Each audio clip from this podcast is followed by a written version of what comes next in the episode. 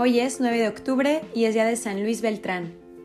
Este santo misionó a las regiones selváticas del norte de Colombia y se vio libre como por milagro de los más terribles peligros contra su vida. Luis Beltrán nació en Valencia, España, el 1 de enero de 1526. Ingresó en el convento de los dominicos de Valencia en el año 1544.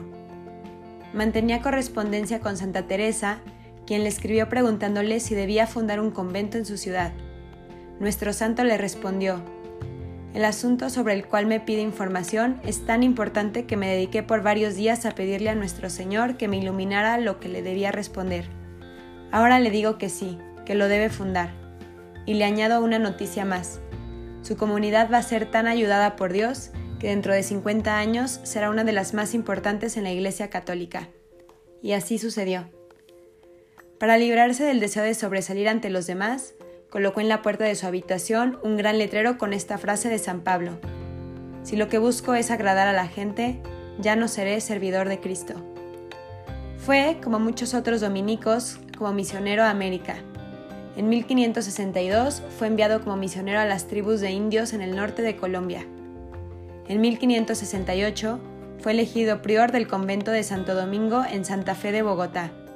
Cuando llegó no sabía hablar sino solo el español pero Dios le concedió el don de lenguas y en poco tiempo aprendió a hablar en los idiomas de sus indígenas, de una manera tan admirable que nadie se explicaba cómo lo había logrado. En casi siete años convirtió miles de indios desde Panamá hasta el Golfo de Urabá, en regiones palúdicas y llenas de toda clase de mosquitos y de insectos peligrosos. En los registros que dejó escritos por su propia mano, señala que bautizó más de 15.000 indios, Predicó a tribus sumamente salvajes que varias veces trataron de asesinarlo, pero no lo lograron. Pero lo más peligroso para él fue esto, la crueldad, la avaricia y los abusos de muchos españoles que ocupaban esas tierras y la opresión a los indígenas. Esos fueron sus principales obstáculos que tuvo que vencer en su trabajo como misionero, y cansado de no poder remediar esos males, solicitó el traslado a Europa. Existen varias leyendas e historias sobre los conflictos que este fraile tuvo con los conquistadores, quienes se propusieron e intentaron asesinarlo en repetidas ocasiones. Por ejemplo, según cuenta la tradición, le ofrecieron un vaso de agua que contenía un fuerte veneno.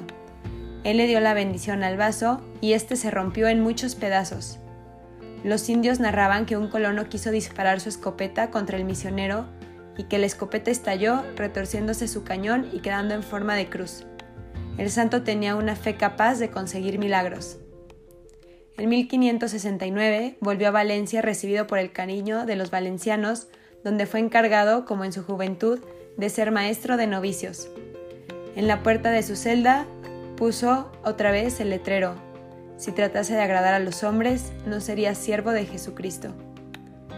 Después de muchas enfermedades con las que consideraba que Dios lo purificó, repitiendo siempre las palabras de San Agustín, Abraza, corta y castiga aquí, Señor, para que me perdones para siempre.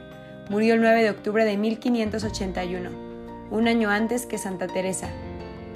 El Papa Paulo V lo beatificó en 1608 y Alejandro VII lo declaró patrono del nuevo reino de Granada, actuales Colombia, Venezuela, Ecuador y Panamá.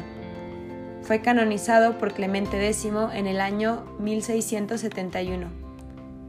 Que Dios nos mande muchos sacerdotes y religiosos que, como San Luis Beltrán, tengan en su corazón un ardiente amor por Dios y por llevar almas a Él.